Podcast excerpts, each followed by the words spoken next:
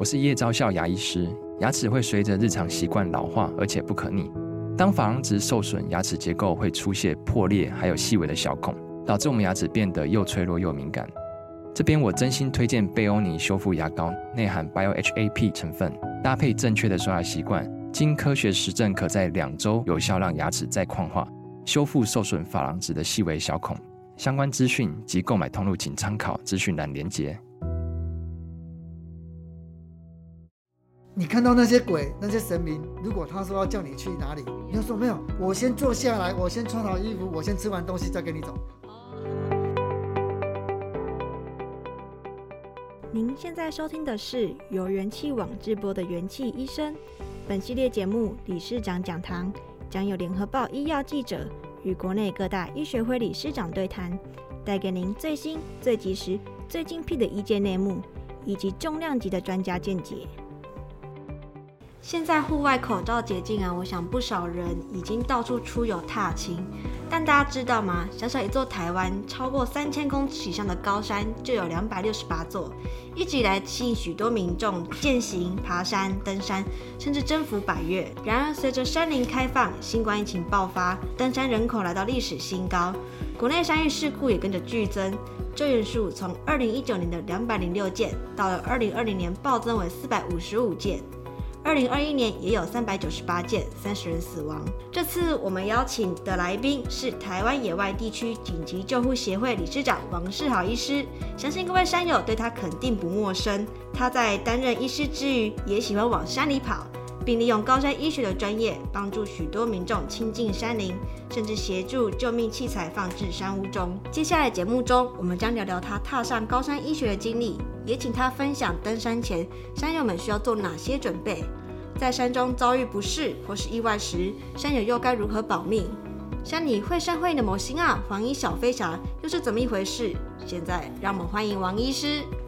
佩仪好，元气医生的听众朋友，大家好。我是王世豪医师。好，医师好。工作之余登山不让人意外啊，但王医师却能结合两者，发展出高山医学。想请问您当初是怎么踏入这个领域呢？您个人目前的登山经历又是如何？是。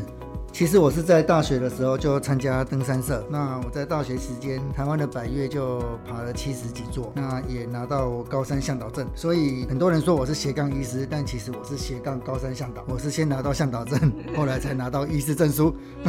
对，那其实后来因为当急诊医师在林口长庚医院服务，那在医院其实也都还蛮习惯这种高强度的急诊的工作环境。那也因为在医学中心，其实它还是会有一些论文升等的要求。那我刚好哎对这个登山很有兴趣，那也发现其实台湾对高山医学相关的数据以及本土的研究，事实上是付之阙如，是是没有的。所以我就想哎，那我何不就来做高山医学的研究？那也很幸运，的确这是一块处女地，所以。就做这些研究，那我也发表了蛮多的论文，那顺利的就是升等，那也在急诊医师的这条路上走得还蛮顺遂的。所以其实应应该是说，我走高山医学，其实对于我的整个急诊医师的生涯，有点是鱼鱼帮水，水水帮鱼，嗯，那也可以疏解我。急诊医师高压力的工作环境，在山上走一走，我觉得其实是蛮舒服的。那医师，其实我看到资料说，您在大学时期登山，其实有发生过算是小山难嘛？有出出动到直升机把您救下来？事实上，那个不算小山难，因为那就是在差不多是在十二月二十几号。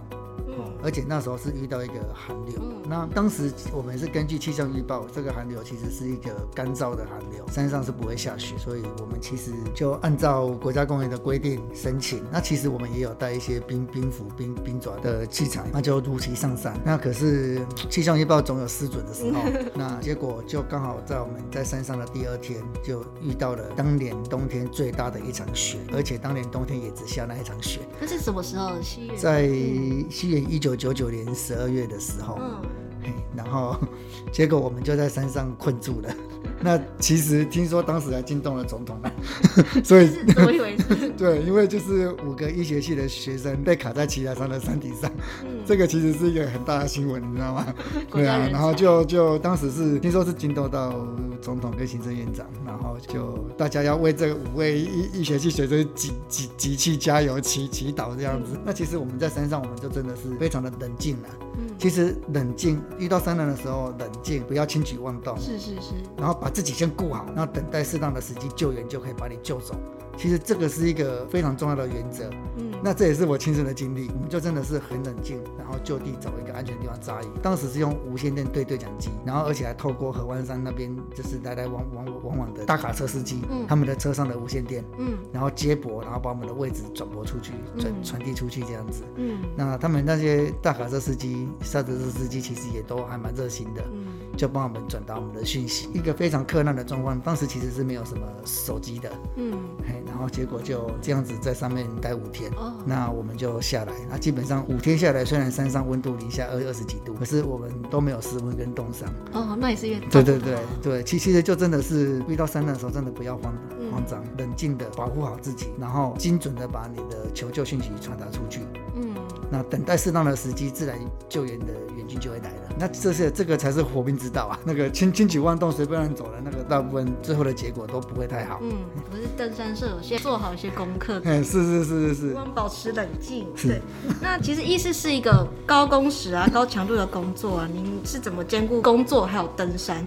然后登山所培养的一些能力啊、心性，就像您刚刚有说过，就是可以应用到急诊医师的工作上。那它是怎么样子的应用呢？事实上我，我我我其实必须坦诚，其实我并没有兼顾的非常好啦。哦。因为其实登山医学真的是太花时间了，嗯，而且其实基本上在台湾在登登山的这个产业上面，大概只有登山用品或是少数的登山旅行业才能够真的是从登山这个部分，就是又是兴趣又是工作，然后又可以在经济上获得适当的报酬，嗯，然后可以持续的永续的走下去。事实上，这个部分大概只有登山器材跟一些相关的登山旅游产业才有办法，嗯，那在登山医学部分基本上是没办法的。那所以我是说，其实我没有调整的还好，就是其实我在从事登山医学、高山医学研究这部分，这二二十年来，其实是自己投入了非常多的资金的。我其实自己投入了直接跟间接的损失，大概也有一两千万这么多。所以其实这个不能够说兼顾的很好，事实上是完完全没有兼顾。嗯一种觉得这个是应该要做，那我我有这个能力做，所以在我基本上是在我最最精华的年轻的时光，岁月都贡献。对，就是贡献在上面这样子。也还好是有做出一点成绩出来，嗯、所以我常在跟人家讲说，人家都是先赚钱，然后四五十岁之后，哎，再花个十年二十年，然后做公益。嗯，我刚好相反，先做个十年二十年的公益，然后现在回过头来觉得，哎，好像要开始认真赚钱了，不然我会对不起家人这样子。嗯、所以我我其实是有有点有点反过来啊。嗯，那你说如果把整个 timeline 时间的长河，拉到三四十年、四五十年，也许回过头来，他可能是兼兼顾的。嗯，只是在这过程当中，我觉得是蛮辛苦的啦。至少在前面这一段是蛮辛苦的，那真的是花了很多的时间跟资金。那医生，您在出来在这里面当医师之前，是都是在急诊室当医师是吗？还是我的医生的职业啦，应该说是医生的职业嘛。嗯，就是先从急诊医医师，我先在林口长庚待了六年，然后在马偕医院待了一年。那台北医学大学附设医院待了两年，总共大概九年多的急诊的医师。那后来都到美国科罗拉多大大学高海拔研究中心，嗯，为了一个梦想跟一个热情去那边做研究。嗯。全程自费，没有补助，所以就是烧钱。对对对，两年，而而且在那边是无几次。那其实回来自己有创业，后来也很因缘机会之下，我有去中华航航空公司担任他们的正职的医师，就踏入航空医学这一块。那其实高海拔医学跟航空医学几乎是一线之隔啦，都是很高的地都都都是在处理这些低压的的一些健康状态。那也在里面，后来也在里面做一些企业健康管理。那所以基本上我现在大多数。都是在做企业健康管理居多，那中途当中也有也有也有去社区诊所服务了大概快两年，哎，应该在去年有接接手一个很大规模的健检中中心担任负负责人，就是当了一年多，那在在今今年初卸卸任，所以其实我的整个医生的职业啊，其实是横跨医学中心的急诊医师，然后出国进修的研究，那高山医学这种田野的研究跟调查，那还有企业健康管理。还有航空医学，还有社区医学，嗯、还有健检中心这种，经验很丰富，基本上是、嗯、是是蛮全面的啦。其实是让我自己增加了很多的竞争力。就现在大概也是在做一些做一些顾问。跟做一些企业家管理的部分。嗯、那这中当中其实是蛮累的。那我觉得登山这个部分其实真的是让我增加很很很多的体能。哎，那那也是让我在面对困难的时候，我觉得哎，既然爬山那么困难了，那我觉得这个应该都是可以撑得过过去的。嗯。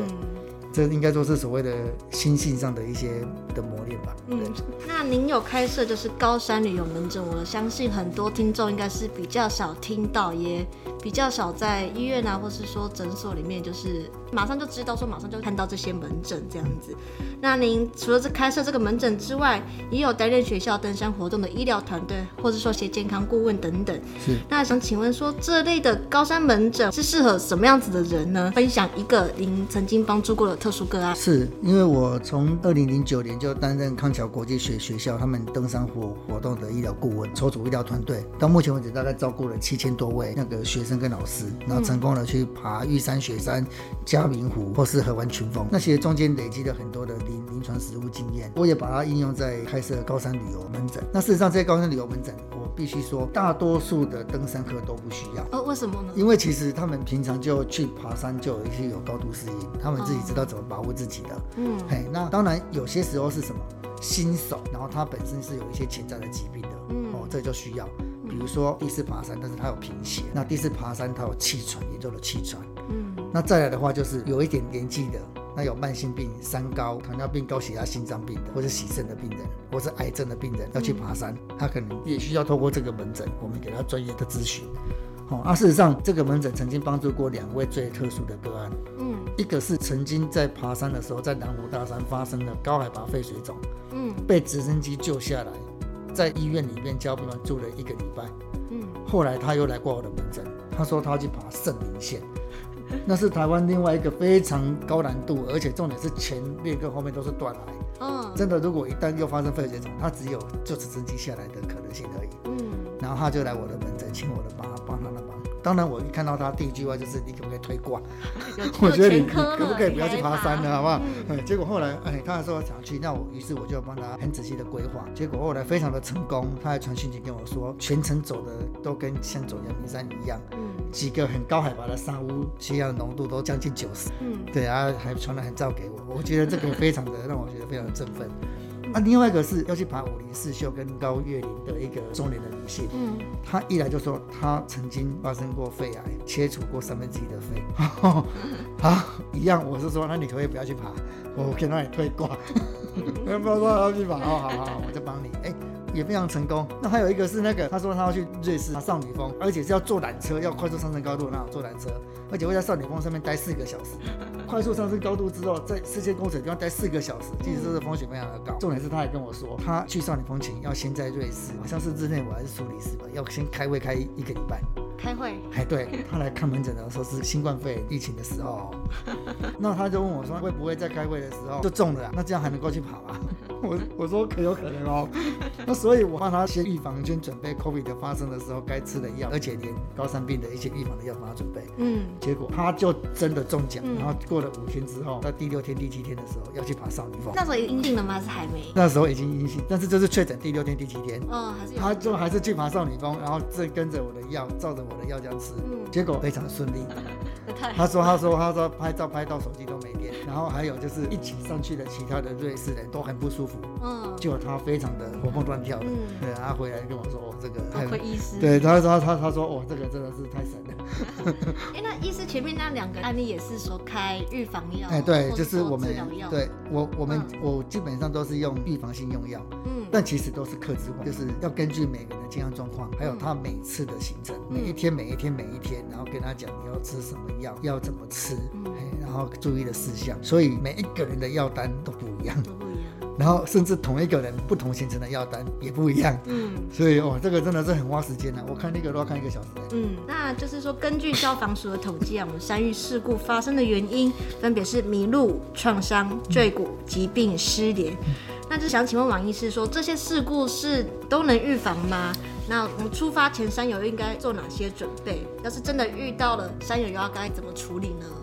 四基本上预防这两个字应该要从两个概念去看。嗯，一个叫做用药物来预防，一个叫做非药物的预防，就是你不要靠药物的预防。那基本上迷路、创伤、坠骨、失联这四个，基本上它是没办法在先前用药物去预防的，它就只能够靠民众教育。这大概有哪一些呢？像迷路的话，就要先下载离线地图，然后先熟熟悉离线地图的用法。哎，你下载完之后开个飞行模式啊，然后再去走一下看，哎，看是不是那个方向这样是可以操作的，自己要先演练一下。然后失联，应该说迷路难免，但是失联就不应该了。嗯，失联哈，其实就是你自己的通讯设备要保持有良好的电力，然后你要带适当的通讯设备。如果你今天去玉山或雪山这种全程都有讯号的话，你当然就是手机要有备用电池，或是要有行动电源。嗯，那你今天如果是爬那种马博横断，嗯，然后或是一些中央山脉的纵走，它中间可能会没有手机讯号，那你就要自己要带卫星电话，或是带无线电，这样子你就不会让自己落入失联的状态。嗯，那很多的疾病，不管是高山病，或是外伤，或是坠崖，它如果在没有失联的状态之下，马上可以发出求救信号的话，很多时候都来得及救的求救得回来的。但是如果你今天是陷入失联的状态，跟你讲，即使是一个小小的脚扭伤，到最后都可能会死亡。哦，因为如果你今天是去爬能高安东军，他过了天德山庄之后，全部都是草原坡，都没有遮蔽。如果你脚扭伤又天气不好，你就等着失温了。嗯，那你这个时候又失联，你就真的是会陷入一个非常危危险的状况。所以我常在讲，迷路、受伤、坠落、跌倒、发生疾病，在所难免。但是让自己陷入失联，那就不应该了。好，那真的如果万一遇到了，要怎么处理呢？冷静，一开始真的要冷静，不要轻举妄动。嗯，然后第二个，做好保护自己的措施。什么叫保护自己的措施呢？保暖、饮水、食物先顾好，然后尽量能够用离线地图确定自己的位置在哪里，坐标定出来，然后利用适当的通讯方式发出求救讯号，把你的状况简报一次，把你的位置赶快跟搜救单位讲，然后这个时候就可以尽快获得救治。嗯，好，这个是针对于迷路创伤。失联最矮的部分。那王医师，您前面有讲到说要保持饮水。那其实我看到有些那种发生山难的新闻啊，其实有一些人他们困在山中的时候会想喝水，然后会不自主的往水源的方向前进，然后可能就因此发生了意外，甚至还有。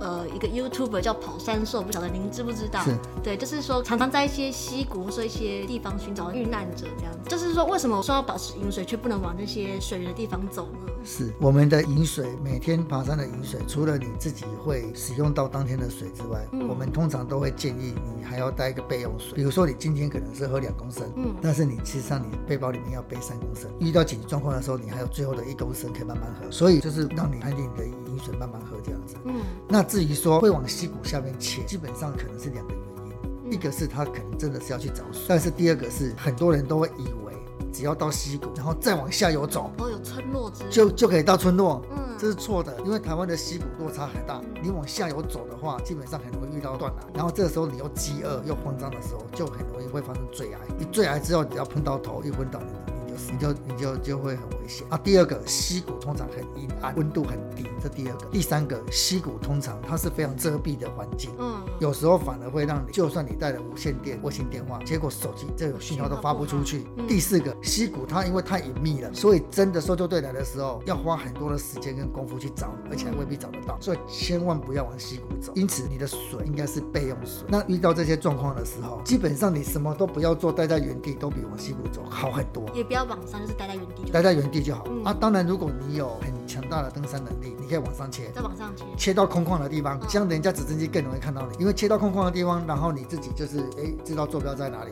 发出去，他会更容易看到你。但是并不是每个人都有这个能力，能够往上切到底线到空旷的地方，不是每个人都有。所以最差最差，你就是在原地就对了，不要乱走。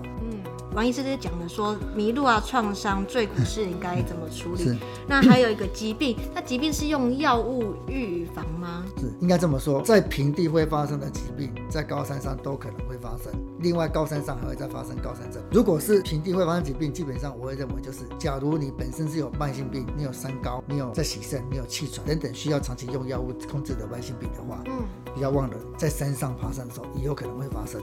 所以你该带的平常该带的药物都要带齐，然后这是第一个。那第二个高山症的部分，它也有分为预防跟治疗。原则上，以我的这个整个这样子的经验哈，高山症事先用药物预防的效果其实是非常强大的，甚至有可能会做到就是基本上都不会有什么症状。那所以高山症，哎，如果你担心的话，可以在事先到门诊用药物我们。帮你规划，让它几乎不会发生。这第一点。那第二个，如果真的发生的话，它也是有分为你有药物跟没药物。你事先有去门诊，你有药物的话，你就可以根据医生的指示去使用药物。那真的不行的话，就是下策，永远把下策放在选项里面。不管有没有吃药，只要一没效就是下策。这第一个。然后第二件事情是，如果你完全都没有准备任何的药物，可是在高山上已经已发生了很严重了，那你就两个选择，一个是下策，一个是如果你已经肺水肿或脑水肿了，你可能就要求救。嗯。那如果求救的时候，马上直升机就来了，你就直接下车，下车那就好了。嗯。啊，如果没有直升机的话，你在山谷里面，那你就可以用加压舱。嗯，它可以帮你争取一些时间，因为加压舱也是等于是在模拟下降高度。意思是刚刚有提到说高山症，那我也刚好来讲一下高山症。其实高山症也是山域事故发生常见的原因哦、就是连合欢山这样子新手都能爬的百岳，也是听说好像也是一般民众他发生高山症的百岳之一。是对，那想请问说王医师，高山症的症状有哪一些？它又有什么危险性？哪些人又容易发作呢？是。高山症主要分为两种，一个叫做急性高山症跟脑水肿，那第二种是高海拔肺水肿。嗯，那这两种的发生的原理跟治疗的策略完全不一样，唯一相同的就是都可以使用下降高度来治疗。那急性高山症它主要的症状是头痛。头晕、恶心、呕吐跟疲惫虚弱。高海拔脑水肿主要症状是走路不稳、胡言乱语，然后人事时地物搞不清楚，甚至昏迷。这是急性高山病跟脑水肿。嗯，它的原因都是因为大脑的血管扩张，然后导致的症状，甚至导致大脑血管里面的东西跑到血管外面来。讲句比较直白的话，就是让大脑宕机了。嗯，它这个症状非常像喝醉酒。那第二个是肺水肿，通常是因为肺部的血管压力太大，然后也是造成肺部血管的东西跑到血管外面来。然后让肺泡淹水。我们新冠肺炎会死掉，是因为肺泡卡痰，整个卡到缺氧。高海拔肺水肿是肺泡泡在水里面，泡到缺氧，这个其实蛮严重的哦。因为肺水肿会这样子，肺部积水的原因就是因为缺氧。可是积水之后，缺氧会变得更严重，所以就会变成恶性循环。嗯，所以其实高海拔脑水肿跟高海拔肺水肿，我们都是这样一旦发生就是赶快撤退。刚刚还没有提到，就是肺水肿的症状就是呼吸困难，嗯，非常的喘，特别是连在休息或睡觉的时候都非常的喘。所以如果你一旦发生了脑水肿或肺水肿的症状，不管你有没有药，就是赶快下撤。哎，我们临床上看到，就算下降三百公尺，都会症状缓解非常的多。但是肺水肿要下降到平地，嗯，因为我们也看过，这是在中海拔停留，结果再度恶化的，因为他肺部已经受受受伤了，嗯，所以基本上一旦发生，就是赶快下车。有说要几分钟，说几小时之内吗？否则，哎，他是没有到几分钟，可是高海拔肺水肿跟高海拔脑水肿，最快六个小时就会死亡。所以你说在一两个小时之内赶快撤退，我想应该都是可以被接受的。嗯，但是其实大家不要过度的恐惧高山症，因为高海拔肺水肿跟高海拔脑水肿发生率大概是千分之一到千分之五。可是其实，在高山最常发生叫急性高山症，它发生率有三分之一。哦，也蛮高的，非常的高。嗯、那比肺水肿、脑水肿的发生率高太多了。嗯，可它大部分是轻症，大部分都是简单的吸吸氧气啊，或者是说，就是如果你要自备药物，你那个吃一吃之后再休休息个几个小时，如果缓解，大部分都可以可以再继续走。所以其实不用过度恐慌。但是要知道什么时候该撤退，就是发生脑血肿跟肺水肿的时候就该撤退了。嗯，那有一些人可能会准备止痛药或是氧气瓶，甚至是威而钢。那医师，请问您对于这些预防措施或者说治疗措施有什么样的想法呢？是，基本上氧气瓶可以带啦，因为它就是它这真的是有效，只是一般我们旅行用的那种小氧气瓶。它的效果大概只维持五到十分钟啊，因为它的容量就非常小嘛。但是治疗用的是吗？它其实就是治疗也可以，可是你知道它只能够供给你五到十分钟的氧气。嗯。所以我是觉得就是当然有治疗效果啦，可是就是只有帮助不大，五到十分钟，嗯、所以它的帮助不大啦。嗯。但是如果你有带的话，当然也是可以。至少在要准备下车前让它吸一下，这是第一个。那第二个药物的话，我们认为就是要到门诊由医师开立的药物，这样子来用才是比较有保障，而且它是真正适合你的。那千万不要说领队或向导自己买一大堆药，然后在山上发。哦。第一个你又不是医生，然后第二的话，您的判断如果发生错误的话，谁负责？那其实你是有责任的，嗯真的。再来的话，第三个，这个其实在法规上，这真的是不能这样子玩的。因为毕竟药物就是药物，它不是保健品。第三个就是，如果是由医生来帮你规划的，这样子使用药物，基本上原来在医生在山下就已经帮你上门推演过了。所以这样子你在各种状况之下吃的药，基本上是符合你的需求，而且是效果是最好的。那最后就是威尔刚。事实上，我们刚好提到高海拔脑水肿、急性高山症，这是一个病；高海拔肺水肿是另外一个病。这两个病的发生的原理完全的不一样，它使用的药物治疗是相反的。那基本上威尔刚只针对高海拔肺水肿可能有预防的效果，那其实它的整个证据等级其实没有没有很强，可是它的作用原理实际上是让血管扩张。然后血管扩张的话，对肺水肿血管剧烈收缩会有帮助，所以也许可以用来预防肺水肿。嗯，但是急性高山病跟高海拔脑水肿发生的原因就是血管扩张。嗯，我发现加剧那些症状。对，所以你用威尔刚，你反而是。OK，预防的这个高海拔肺水肿发生率大概千分之一，可是你反而会加重这种发生率三分之一的疾病的症状，把自己陷入对更危险的状态。所以我认为这个药不但用来预防的时候，使用的范围很有限，嗯，而且它不是一个好的 choice，因为它会顾此失彼，好不好？嗯，对对对，所以原则上我个人是完全不推荐这个药，而且我们已经处理过太多在高山上吃威而钢，结果吃到恶心呕呕吐，哦、然后把原来的高山病症状变得更严重。那如果说治疗使用？治疗的话，基本上威尔刚在治疗肺水肿没有什么帮助。哦，所以威尔刚是完全预防治疗都是不太预防哈，在肝内上面是有放进去，可是其实它证据等级还比较后面。在治疗的话是完全没有小色，嗯，而且刚才把脑水肿病人要维持清醒，脑部灌注药力要维持住，就是要血血压不能掉。可是吃威尔刚血压会掉，掉脑部没有灌注压，他真的就昏倒了，然后就很危险。所以基本上这个药我。认为在用在高山病上面是一个需要有很高超医疗技技术，而且那个医生要很有勇气才能够使用的药，因为他用的范围很局限，而且他很容易会顾此失彼。加重脑水肿或是急性高山症的症状。哎，那医师，我突然间很好奇，说就是高山症，它这样子那个高度是可以训练出来的吗？比如说我这次可能爬个几公尺我就有高山症，那我下次可能再推进再更高的话才会发生这样子。是会有有办法训练还是没办法的？这个叫做高度适应。一般来讲，我们爬两千五百公尺以上的地方，你要完成一个完整的高度适应，大概是要三天。这个时候你在这样子的高度，不管是活动或是睡眠，就适应这个高度了。可是如果你今天已经适应了三千公尺的高度，你要再去爬四千多公尺的山，那你要重新适应。你到四千公尺的地方，你还是一样要再睡三天，活动三天，你才会适应那个高度。所以高度是可以被训练跟适应。那就是前面有提到，要是山友出现了高山症，除了立刻下撤之外，还可以去寻找附近山屋中的加压舱。是。那其实台湾野外地区紧急救护协会呢，二零一六年起在台湾高海拔旅游景点、山屋及搜救队设置了携带型加压舱，也就是 PAC PAC。那想请问王医师，呃，目前全台已经有多少地方已经设置 PAC？这个为什么能帮助高山症山友？又要如何使用？它设置的地点会有一些说明书教导弹药怎么使用吗？是 PAC 携带型加压舱哈，主要的角色就是可以在不用靠电力，只用人力操作的方式，在十分钟之内制造出一个下降海拔一千五百公尺的环境。比如说你在三千四百公尺的排云山庄发生严重的高山症，你有了 PAC 就形同是降了一千五，变成到海拔一千九百公尺。那在这种情况之下，病人的症状就可以获得改善。那甚至有很多的时候，原本需要叫直升机的脑水肿的或肺水肿病人，居然可以改善到他就可以自己走下山，就不用叫直升机了。那我们 PAC 基本上，我们台湾野外地区紧急救护协会这个计划里面是包含设置哈，我们在全台湾将近四十个高山山屋，还有五个高海拔旅游据点，像松雪楼、合欢山。那另外还有将近二十几个搜救单位，我们都有设置 PAC。那另外协会本身也保留了二三十个 PAC 作为教育训练，以及以上这些设置地点如果坏掉的话，我们赶快直接替换一个新的上去。那所以以目前而言，我们这个 PAC 计划所建构的高山病安全网应该是已经是非常足够，而且这是全世界第一次的创举，其他国家都没有。哦，那截至目前为止也救到了六七十个人，哎，我相信这个的成效是非常明明显的，而且拯救了非常多的生命。嗯，那基本上 PAC 的操作，它还是要学习啊，所以协会这边是有举办教育训练课程。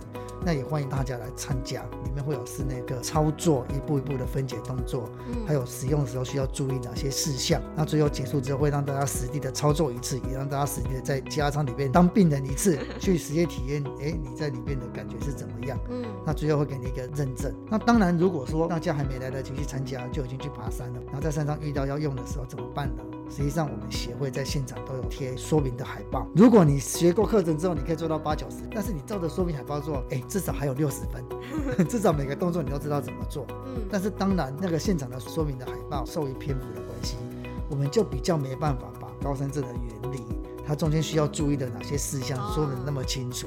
就是单纯的，它每个步骤每个步骤，让你知道怎么操作这样子。那所以现现场都还是有说明书啦。那像这样子的加压舱，它有使用期限吗？或者说坏掉是怎么样的情况呢？啊，是，通常加压舱会容易坏掉，基本上都是操作不当，或是哈有时候会有灰尘跑进去电大链啊，或是轴轮里面造成故障，这是最常见的。当然，我们也有遇到过被野生动物咬破的。